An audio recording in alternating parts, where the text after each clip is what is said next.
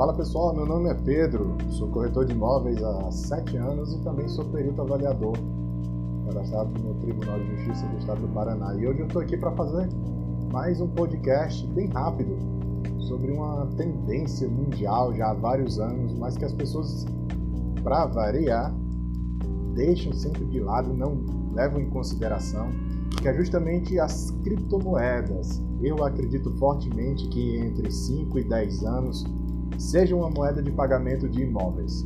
Acredito de verdade. Então, estou aqui para falar um pouco sobre uma nova criptomoeda que pouca gente conhece e ela corresponde talvez a um terço de toda a fatia de criptomoeda no mundo.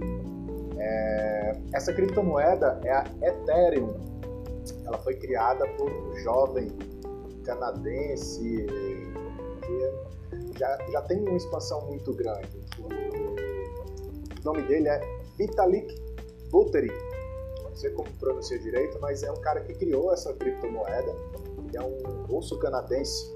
E ela foi criada em 2013. Ele tinha 19 anos, então foi uma, uma revolução na vida dele. Hoje essa criptomoeda já está super valorizada. Desculpa, agora no dia 4 ela atingiu é, uma marca de, de 3,5 mil dólares por, por unidade. Então hoje ela tem cerca de, de 375% de valorização. De 2001, de 2013 para 2021, ela já cresceu 375%. A fortuna hoje desse Vitalik Buterin, esse russo canadense, hoje chega a 5 bilhões de reais, né? Então, mais de um bilhão de dólares em criptomoeda. Então, assim, a gente conhece muito bem Bitcoin, conhece outras moedas digitais, mas é o Bitcoin e o Ethereum elas correspondem a uma fatia muito grande, chega a ser dois terços do mercado global de ativos digitais como, como moeda de pagamento digital. Então, representa aí cerca de 2,3 a 2,5 trilhões de dólares. Vocês sabem que quantia é essa? 2,5 de trilhões de dólares? Eu não faço ideia, eu não faço ideia. É... Teve um, um, cara que é o Gel Fellowship, o, um dos criadores, é...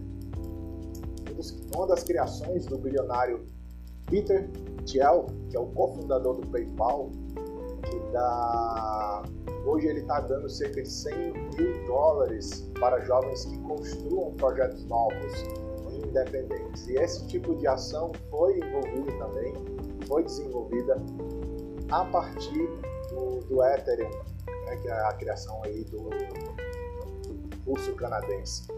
Então, eu acredito muito que entre 5 e 10 anos, no Brasil e no mundo, na verdade na Europa e nos Estados Unidos, já existe compra de ativos, de, de imóveis, através de criptomoedas. Aqui no Brasil isso está engatinhando, ainda tem outras situações que podiam ser incluídas dentro dessa forma de pagamento. E hoje o que acontece? O Brasil é, tem uma mente muito fechada, é dinheiro, espécie, dinheiro na conta.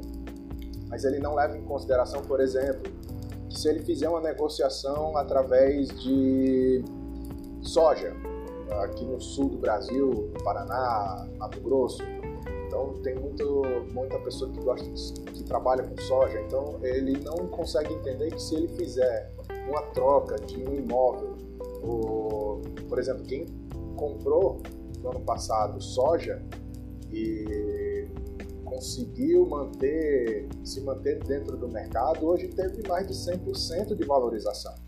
A saca de soja de 80 reais em janeiro do ano passado, em janeiro desse ano foi para 160. Então teve 100% de ganho. Quem negociou soja no ano passado deixou de ganhar dinheiro. Significa que tenha perdido, mas deixou de ganhar dinheiro. Então, uma pessoa que negocia com soja, se por exemplo eu tivesse um imóvel e estivesse vendendo ele e pudesse trocar ele por soja, hoje eu trocaria. A soja é uma das principais moedas do mercado hoje em dia. Então, se eu consigo negociar hoje um imóvel com 130 reais a saca de soja, ganhando aí já 30 reais em cima de cada saca, daqui a, ah, daqui a um ano, com certeza eu vou ter muita valorização, valorização real em cima desse, desse ganho que eu tenho, desse, dessa troca, dessa perda. Então eu acredito muito nesse coletivo, muito mesmo. Na mudança da, da moeda como troca, como pagamento. Ah, não é você chegar simplesmente procurar ali no Google quais são as moedas digitais que estão em lançamento. Chegar ali, pum, e comprar qualquer tipo de moeda digital. Não, você tem que saber como ela foi criada, como, quem foi que criou, como, se ela já tá, se ela já é um IPO, se ela já consegue, é, enfim, existem várias formas de você saber a veracidade e a segurança de investimento em cima de moeda digital, de criptomoeda. Eu, eu acredito muito que entre 5 e 10 anos, principalmente porque as gerações mais antigas estão saindo, estão ficando velhas, estão repassando para os mais novos, estão fazendo as heranças, os herdeiros, e esses herdeiros são mais digitais, são mais novos, estão realmente mais abertos. E com certeza eles vão querer entrar nessa onda aí de criptomoedas, de pagamento digital, moeda digital.